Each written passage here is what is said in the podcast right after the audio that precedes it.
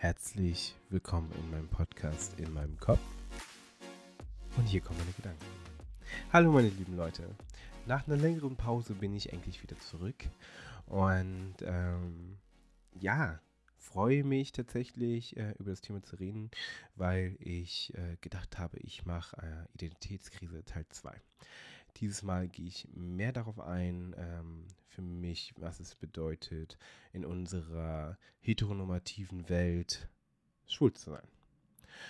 Ähm, warum ich jetzt so eine längere Pause hatte, war, weil ähm, unsere Tiere, die haben tatsächlich Teamwork gemacht. Wir haben eine kleinere Katze, die hat das Mikrofon runtergeschmissen und ähm, mein Hund hat dann dieses äh, Schaumstoffding gefressen.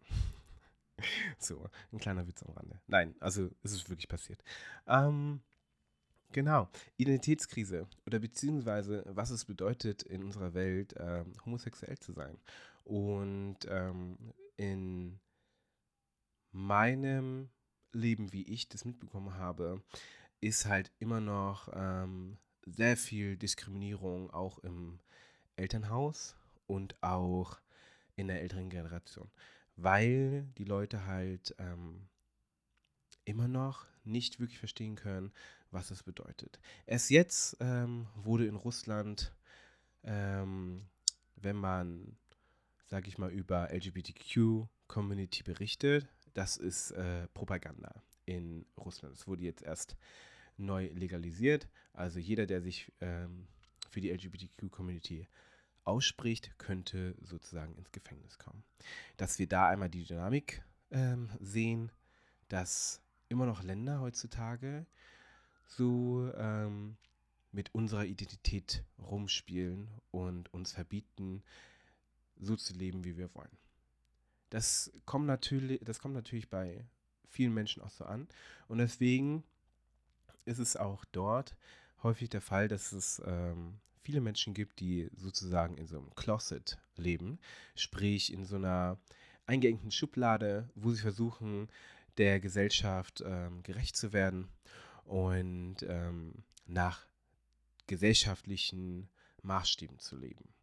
Dadurch, dass ich aus einer Familie komme, beziehungsweise eine Mutter habe, die nicht nach gesellschaftlichen Maßstäben lebt, sondern halt ähm, jeden so toleriert, wie er ist und ähm, aber auch ganz klar sagt, Nazis nein. Ähm, wir haben viel Offenheit von ihr mitbekommen. Und deswegen war für mich eigentlich so im Gedanken überhaupt gar kein Problem, mich zu outen bei ihr. Aber durch diese ganzen Vorurteile, die man ja auch so mitbekommt als Kind und ähm, wie man halt auch die ganze Zeit betitelt wird. Wie, ach du elendige, du elendige Schuchtel, ähm, du Faggot oder halt whatever, ähm, sagst du als erstes Nein. Ich werde mich nicht outen in der Gesellschaft. Ähm, mit 15 war ich aber an dem Punkt, wo ich gesagt habe, okay, ich habe doch eher ähm, Gefühle für Jungs, so Männer ähm, in meinem jetzigen Alter. Und habe dann angefangen, mir ein Jahr sozusagen mich mit meinen Gedanken zu beschäftigen. Und das konnte ich aber auch nur, weil meine Mutter mir so den Freiraum gelassen hat. Und mit 16 habe ich dann angefangen, mich zu outen. Und ähm, witzigerweise, meine Klasse war hauptsächlich weiblich. Also weib, weiblich gelesene Menschen. Ähm, wir waren ähm, zu dem, sagen wir, sechs Jungs. Und davon waren halt drei, zwei schwul und einer bisexuell. So, so könnt ihr euch vorstellen, wie ich aufgewachsen bin. Deswegen war da auch die Hemmschwelle nochmal ähm, geringer, weil ich merke halt auch, wie verpönt das in der äh, männlichen heterosexuellen Gesellschaft ist, schwul zu sein, wenn man, ähm, sag ich mal, in ein Konzept der Gesellschaft groß wird, wo man immer von dem starken Mann ausgeht. So. Aber ein Mann, der weint, also da kommt da ja auch toxisch Masculinity mit dazu. Und wenn du viel mehr feminine Seiten hast, ähm, dann wirst du auch definitiv heftiger ähm, diskriminiert von unserer Gesellschaft. Dadurch, dass ich eher, ähm, würde ich jetzt sagen, ein männliches Erscheinungsbild habe und alles, ähm, war das bei mir Nebensache. Und da kam es ja auch noch dazu, ähm, Rassismus in meinem Fall überwiegt die, meine Homosexualität in Deutschland. Und ähm, aus dem folgenden Grund, weil ich das Gefühl habe, ich äh, als schwarze Person bin ja gar nicht so mit Teil der Gesellschaft. Weil wenn du an Deutsch denkst, dann denkst du an weiße Menschen. Ist halt einfach so. Wir sind in Europa. Europa ist im ersten Moment ein äh, weißer Kontinent. So. Und ähm, wo erst später ähm, schwarze Menschen und indigene Menschen dazugekommen sind und natürlich auch asiatische Menschen, weil man halt ähm, die Welt entdeckt hat. Nur ist es mittlerweile so, wir haben Globalisierung, nicht erst seit heute. Und ähm, deswegen gibt es halt auch schwarze Menschen in Deutschland. Und ich identifiziere mich als äh, schwarzer Deutscher, weil ich von meiner gamischen Kultur nicht so viel mitbekommen habe, was auch nicht möglich war, weil meine Eltern sich ähm, getrennt haben, als ich sechs war. Ähm, ich bin interessiert an Gambia, historisch und alles so und dran. Ähm, aber gleichzeitig dadurch, dass Gambia ein homofeindliches Land ist, ähm, ist mein Interesse auch nicht wirklich groß, weil im Endeffekt ähm, Gambia, Gambia mir sozusagen meine Sexualität abspricht.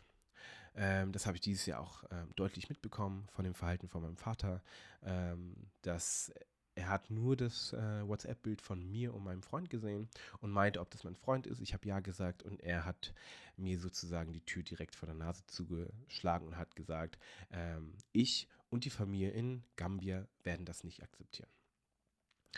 Ich glaube, für viele ist es gar nicht so realisierbar. Also auf jeden Fall habe ich das mitbekommen, dass halt die Dynamiken auch in unserer Familie halt anders gepolt sind, dass man ähm, nicht ganz nachvollziehen kann, was es dann doch bedeutet, homosexuell zu sein und ähm, mit seinen afrikanischen Wurzeln oder mit beziehungsweise ich mag das eigentlich nicht so gro groß zu nehmen, weil ähm, Afrika halt ein Kontinent ist und kein Land.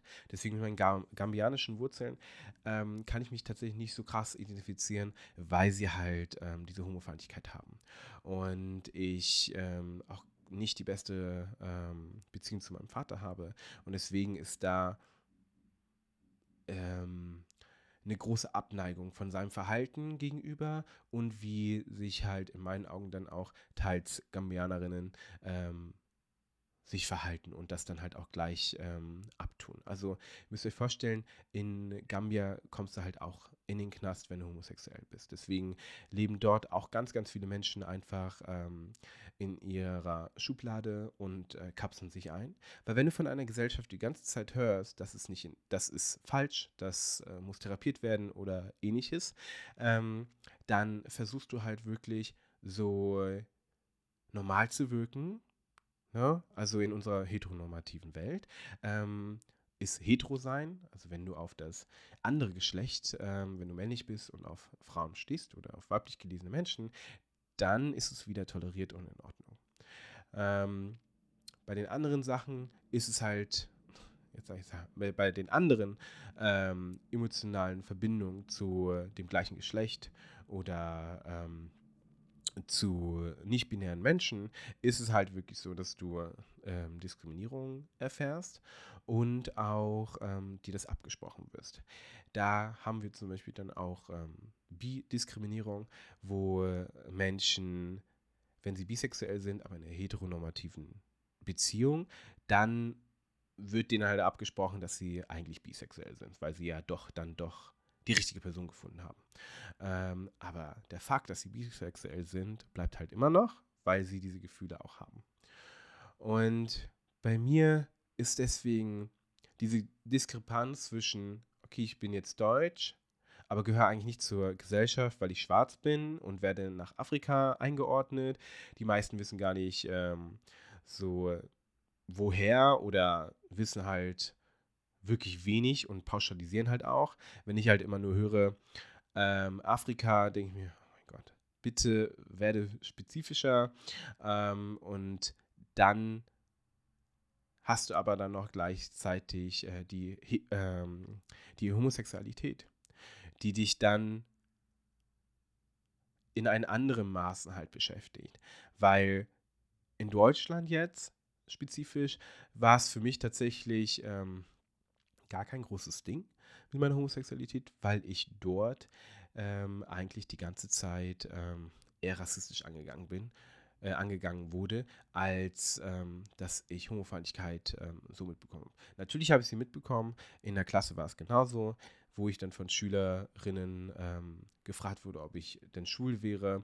Und wir hatten einen im Jahrgang, der sich geoutet hat und da habe ich das gemerkt, oh, ähm, oder beziehungsweise habe gesehen, wie er halt von den äh, Leuten halt diskriminiert wurde ähm, und als Schwuchtel abgestellt und alles. Ähm, aber Hut ab. Also jeder, der sich in der Schule outet, hat meinen vollsten Respekt, weil das habe ich mich so nicht getraut. Und ähm, es ist auch im Endeffekt unrelevant, ob äh, Familienmitglieder dir sagen, hey, du musst dich nicht outen oder ähnliches, weil ähm, das Outen ist leider Gottes immer noch ein Teil unserer Gesellschaft. Ich merke immer mehr, es wird, ähm, es verändert sich. Ähm, mehr Menschen outen sich als bisexuell oder ähm, stehen dazu und reden einfach offen dazu. Also generell habe ich jetzt gerade ein sehr junges Team an ähm, Mitarbeiterinnen und das gefällt mir sehr, dass da halt schon eine Änderung ist.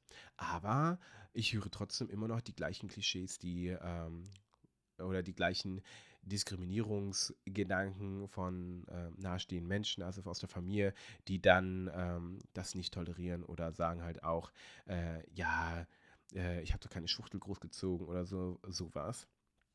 Und ähm, mein Vater an dieser Stelle sagt auch, Schwulsein ist ein europäisches Ding. In Afrika existiert das nicht. Das waren seine Worte, wo ich mir nur gedacht habe, ähm, ja, nein. Ähm, und dafür kann ich dann keine Worte äh, mehr finden, wenn du dann einen Elternteil hast, der so, solch eine Sprache übernimmt, will ich auch nicht pauschalisieren.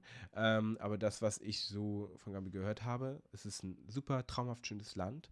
Aber auch mein Bruder war für ein Jahr da, meine Mutter war da im Urlaub und äh, wir natürlich, also wir auch, aber das letzte Mal war 99 und da habe ich halt auch nur ähm, gehört, dass ich jetzt zum Beispiel mit meinem Partner nicht dorthin fliegen sollte oder nicht öffentlich da äh, mich zeigen könnte. So wie ich es jetzt hier in Portugal mache oder in Deutschland eben. Ähm, dadurch, dass ich mich mit vielen Sachen, verschiedenen Sachen auseinandersetze, bin ich dann auch immer gleich so, will ich dann wirklich auch in das Land oder nicht? Äh, nach Gambia auf jeden Fall, weil es halt einfach ähm, ich bin halber Gambianer, so, ich will das Land auch von meinem Vater kennenlernen, ich würde auch sehr gerne die Sprache lernen.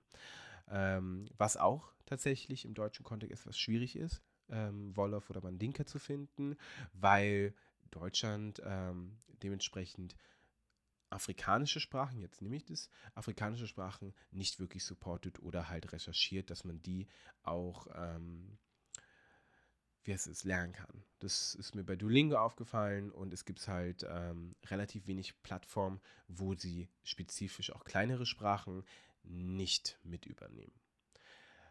Aber zurück zur Identitätskrise. Ich glaube, auch enge Menschen oder auch Familienmitglieder, wenn die dich komplett tolerieren, können auch in gewissen Zügen aber diskriminierend sein. Wenn ähm, du speziell auch ähm, in der Familie dann heterosexuell bist. Wenn man dann Aussagen trifft, ähm, wie zum Beispiel, wenn man über gewisse Sachen redet oder wenn man über, nicht gewisse Sachen, wenn man über die LGBTQ-Community redet und dann das Thema Pädophilie auftaucht, das ist ein ganz harter Tr Trigger, weil wenn man es sich anschaut, wird häufig, oder beziehungsweise in der Vergangenheit, wurde häufig immer die ähm, äh, der Angleich zur Pädophilie dargestellt. So, in unserer Community, ja, gibt es auch große Altersabstände und alles drum und dran. Aber in den meisten Fällen ist es Consent und die Leute wissen darüber Bescheid. Früher war das nicht anders. Wenn man sich ähm, mal überlegt, wie früh Menschen verheiratet wurden, auch in Deutschland, und äh, welchen Altersunterschied man da hatte, ähm, wird man auch erstmal schlucken.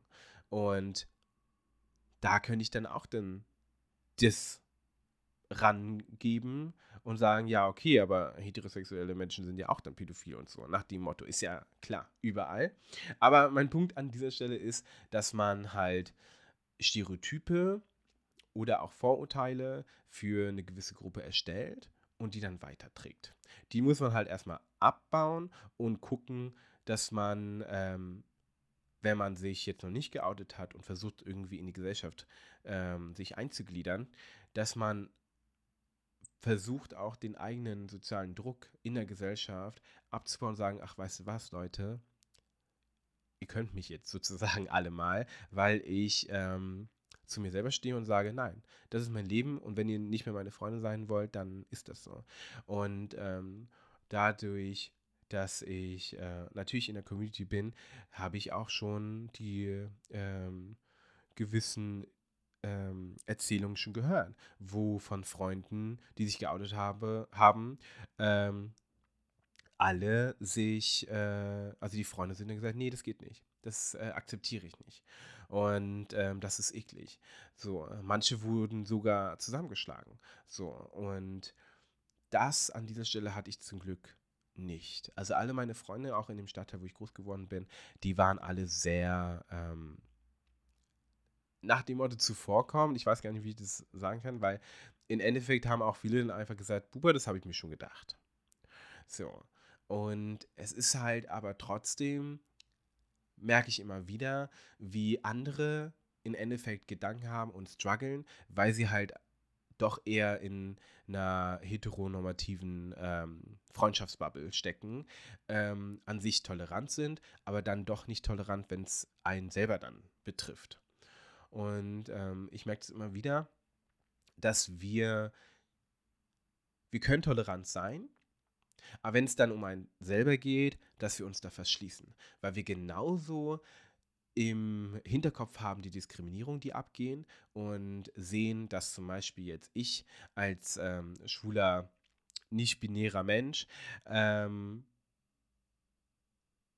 ähm, wo ich die, jetzt bin ich die geworden nicht, zum Beispiel auch erst 2017, wenn ich das so ähm, mich erinnere, 2017 in Deutschland heiraten darf. So. Und jetzt zeigen wir zum Beispiel auch da noch ein kurz ähm, eine kleine Grätsche zur WM. Äh, in Katar ist es so, Katar macht ganz viele, ähm, hat ganz viele Menschenrechte überhaupt nicht und ähm, tritt die Gesellschaft wortwörtlich mit den Füßen und haben, ähm, was ich immer jetzt höre, so legale Sklaverei. Was aber wenn wir mal genauer hinschauen, haben wir auch ganz viele ähm, Parallelgesellschaften in Deutschland, die existieren, die ähm, genau so welche menschenunwürdige Gegebenheiten schaffen. Und ähm, an dieser Stelle kann ich auch nur Barfuß in ähm, Deutschland empfehlen, das Buch, weil genau darum geht es ähm, in dem Buch über Human Trafficking, also ähm, äh, Sexworkers und so, die aus afrikanischen Ländern ähm, illegal eingeschafft werden, nach Deutschland oder illegal überführt werden und ähm, dann in Deutschland aber als Prostituierte arbeiten müssen und dass das aber für die High Society, also für die ähm, Menschen, die besser betucht sind, ähm, dann stattfindet. Und hier jetzt zum Beispiel in Portugal, ähm, in der Nähe von Lissabon, wurde so ein ähnlicher Fall aufgedeckt, wo Menschen ins Land gekommen sind ähm, aus dem asiatischen Kontext und aus dem Afri afrikanischen Kontext, meistens hier in der Bangladesch, Bangladeschi und ähm, ebenso aus den ehemaligen Kolonien, wo dann halt Leute oder auch Brasilianerinnen ähm, viele, die dann hergeholt wurden und für ähm, Apfel und Ei sozusagen arbeiten und als sie dann hergekommen sind, dass man denen dann auch die Pässe wegnimmt und so. Weil dann bist du ja auch illegal und musst dich eigentlich anmelden. Ähm, aber wenn du Angst hast zu den öffentlichen ähm, Institutionen zu gehen, ist das ein bisschen schwierig. Und wenn man richtig zuhört und auch mal nachschaut, dann sieht man halt ganz viele Menschenrechtsverletzungen überall in jedem Land. Was ich nicht abtun möchte, dass äh, eine WM nicht in so einem Land äh, stattfinden sollte und man das definitiv äh, boykottieren muss, meines Erachtens. Ähm, ich merke halt einfach, viele gucken das trotzdem in meiner Umgebung, wo ich mir denke, das ist der Unterschied. Ähm, das ist der Unterschied, wenn du halt meines Erachtens wenn du heterosexuell bist und solche Gegebenheiten hast, wo halt Menschenrechte mit Füßen getreten werden und ähm, du explizit auch weißt, okay, äh, du wirst dort als schwuler Mann ähm, oder lesbische Frau, bisexuell, also alle Neigungen in der LGBTQ-Community ähm, als strafbar gilt, ist für mich ein No-Go. Und deswegen bin ich auch so in vielen Sachen wo ich weiß, okay, will ich dahin oder will ich nicht dahin. Ähm, dann höre ich aber immer wieder, dass es so sein soll, als Tourist ist alles in Ordnung, solange du nicht da lebst, geht's. Ähm, und natürlich will ich noch die Welt sehen und auch die verschiedenen Kulturen und alles so dran und ähm, würde definitiv auch höchstwahrscheinlich in solche Länder auch mal reisen, um mir das anzuschauen. Schließlich habe ich eine Verbindung auch nach ähm, Gambia und möchte mir auch das Land anschauen. Ähm, und würde man, glaube ich, nach dem, was ich mir gerade so vorstelle, leben, dann würde man, glaube ich, in kein Land mehr reisen können. Ähm, deswegen muss man definitiv abwägen, was man sehen möchte, wie weit man die Diskriminierung ausblenden kann und ähm, wie sehr kann ich dann aber auch meinen Urlaub genießen. Als ich, meine Schwester und ich in Südafrika waren, war es halt auch so. Da haben wir nur mit weißen Menschen geredet, da wieder halt die Grieche zu meiner Hautfarbe, nur mit weißen äh, Deutschen geredet, die uns gesagt haben, wie schön das Land ist und alles so dran. Und meine Schwester und ich sind dann nach ähm, Südafrika geflogen und das erste Mal wollte ich wieder zurück nach Deutschland, weil da so viele schwarze ähm, Kinder auf der Straße waren. Also ich habe das erste Mal in meinem Leben Straßenkinder kennengelernt. Ähm, so und die die Hauptmenschen, die dort halt auf der Straße leben, sind halt tatsächlich schwarze Menschen. Und ähm, wir sind dann halt auch in einer der Townships da gefahren. Und für mich war das halt skurril, wie die Leute dort leben können. So, und es war aber deutlich nur schwarze Menschen, weil alle anderen Häuser, die halt luxuriös waren oder halt eher den westlichen Standard, gehörten halt wirklich meist weißen Menschen. Und ähm, das ist halt, wenn du von vielen Sachen in einer gewissen Art halt ähm, ja, wenn du diskriminiert bist, halt, auf der einen Seite, dann kann ich mich halt nicht zu 100% mit Gambia identifizieren, weil ich halt einfach homosexuell bin. Ähm, und ich kann mich auch nicht krass mit Deutschland identifizieren, weil es einfach sehr weiß ist. So. Aber nur vom Denken her, wo ich mir denke, man müsste einfach nicht mehr nachfragen. Wenn jemand mit euch Hochdeutsch redet oder halt generell einfach fließend Deutsch und er hat einfach eine andere Hautfarbe, es müsste euch nicht interessieren, woher diese Person kommt. Weil diese Person kommt, ach, sieh mal an, höchstwahrscheinlich aus Deutschland. Oder ist im deutschen Kontext groß geworden. Wenn die Leute anfangen, über ihre Wurzeln zu reden, dann machen die es von ganz alleine und erzählen auch, hey, hier, ähm, ich mache ein gambianisches Gericht. Ah, Gambia, okay. Dann kann man das einfach aufschnappen, sagen, okay, er hat gambianische Wurzeln und oder da auch ähm, nachfragen, ey, ach, gambianisch ähm, kannst du kochen. Wie cool ist das denn? Also, ich vermute jetzt einfach, dass du dann ähm, ähm, auch Wurzeln in Gambia hast. Die Formulierung macht ganz viel aus. Und so eine Formulierung wünsche ich mir eher, als wenn man mich zweimal oder dreimal fragt, woher ich denn wirklich komme, weil ähm, die Frage oder die Antwort wird immer Hannover sein. Und ähm, ich bin auch sehr stolz, ähm, ich bin sehr stolz darauf, Hannoveraner zu sein, weil das ist meine Heimatstadt. Ähm, daher kommt meine Mutter, da bin ich geboren und groß geworden. Und ähm, ich würde mich selber anlügen oder wenn ich jetzt euch sagen würde, hey, ich komme aus, ähm, ich komme aus Gambia, dann wäre das direkt ins Gesicht gelungen. Ich kann die Sprache nicht, so, auch wenn äh, Hauptsprache auch Englisch ist, aber ich kann kein Wolof, ich kann kein Mandinka. Ähm, ich habe tatsächlich, ich verstehe die Sprache halt gar nicht, bin gar nicht damit aufgewachsen und ähm, war dann nur ab und zu mal, das letzte Mal halt 99 im Urlaub. So.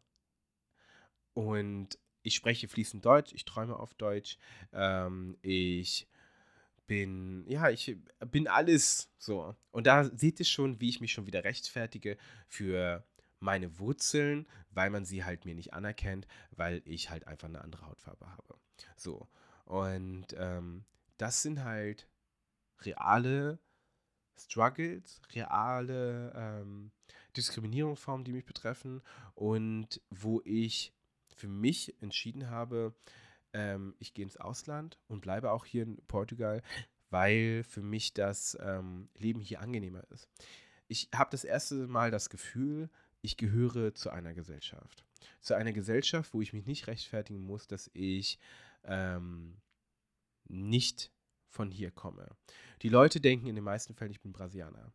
So, und wenn ich aber äh, sage, ich komme aus Deutschland, dann akzeptieren die das. Die einzigen, die hier fragen, sind tatsächlich deutschsprachige Menschen.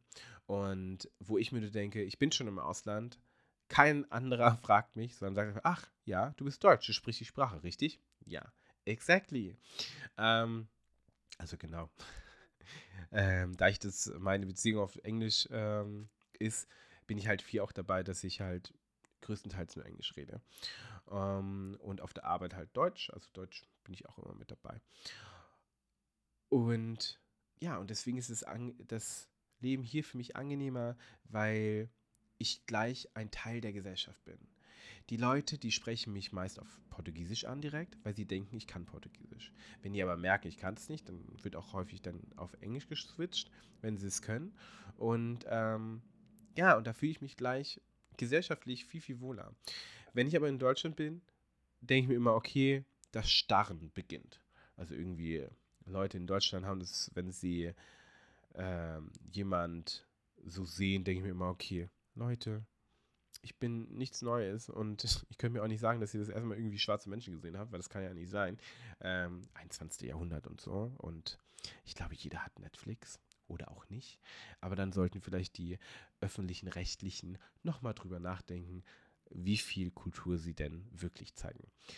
Ähm, ja, und was ich jetzt zum Abschluss eigentlich noch sagen möchte, ist, egal was für eine, ähm, was für eine Sexualität du hast, was für ein Gender du hast und ähm, egal was für eine Nationalität du hast oder wie deine Hautfarbe aussehen, es ist nicht von unserem Gegenüber das Recht zu annehmen, die Person könnte oder könnte nicht äh, in der LGBTQ-Community sein oder nicht. Diese Person könnte nicht aus der Heimat kommen, die sie gerade erzählt hat, ähm, weil das ist alles nicht unser Bier, sondern wir sollten immer die Person, die gerade vor uns steht, so akzeptieren, wie sie ist und dieser Person aber auch nichts in den Mund legen. Weil so häufiger jemandem gesagt wird, er ist homosexuell oder gehört in der Szene oder ähm, ist halt aus der LGBTQ-Community, kann das sehr triggernd sein und man versucht sich zu verstecken und man versucht sich so straight wie möglich zu geben, also so heterosexuell wie möglich. Deswegen einfach akzeptieren, nicht dazu sich äußern. Tatsächlich hatte ich so einen Freundeskreis, die das gemacht haben und haben halt wirklich drauf gewartet, bis ich mich oute und dann halt gesagt, das habe ich mir schon gedacht. Und das ist überhaupt kein Problem. Weil dann wissen auch deine Leute, ihr habt mich, obwohl ich mich noch nicht geoutet habe, so akzeptiert, wie ich bin. Und daran sollten wir als Gesellschaft ähm, mehr dran arbeiten, dass wir den Einzelnen als Person erkennen und nicht in, ein, in eine Pauschalisierung verfallen, nur weil wir ein gewisses Bild signalisiert haben oder signalisiert bekommen haben von Film, von der Gesellschaft, ähm, ja, von das Ganze drumherum. So, weil vielleicht auch die ähm, Generation, äh, meine Generation, also ich bin 29, mit Brokeback Mountain war genau das gleiche. Warum müssen zwei heterosexuelle Männer ähm, schwule Männer spielen, obwohl wir genauso viele homosexuelle ähm, Männer hätten, die ähm, diesen Part spielen könnten. Und auch noch authentischer. Also, ich will die beiden nicht ähm, irgendwie da jetzt das absprechen, dass sie es nicht gut gemacht haben, aber ähm, da fing oder findet immer noch die Diskriminierung statt. Dass du nur wegen deiner Homosexualität ähm, gewisse Jobs auch nicht machst und auch nicht bekommst. Deswegen bin ich glücklich, dass ich tatsächlich mir immer die Arbeit so ausgesucht habe, die ich machen wollte und dass ich für mich immer nachgeschaut habe, dass ich nicht für ein Unternehmen arbeite, die mich aufgrund meiner Hautfarbe diskriminieren oder aufgrund meiner Homosexualität. So, vielen lieben Dank, meine lieben Leute. Ähm, es war wieder eine Ehre, äh, für euch zu sprechen. Ähm, und wie immer, egal wo ihr seid, wenn es regnet, mummelt euch ein. Es ist jetzt gerade Winterzeit. Und ähm, trinkt gerne einen heißen Kaffee oder macht euch einen schönen Tee. Und dann wünsche ich euch alles Gute und hab euch ganz doll lieb. Bis dann.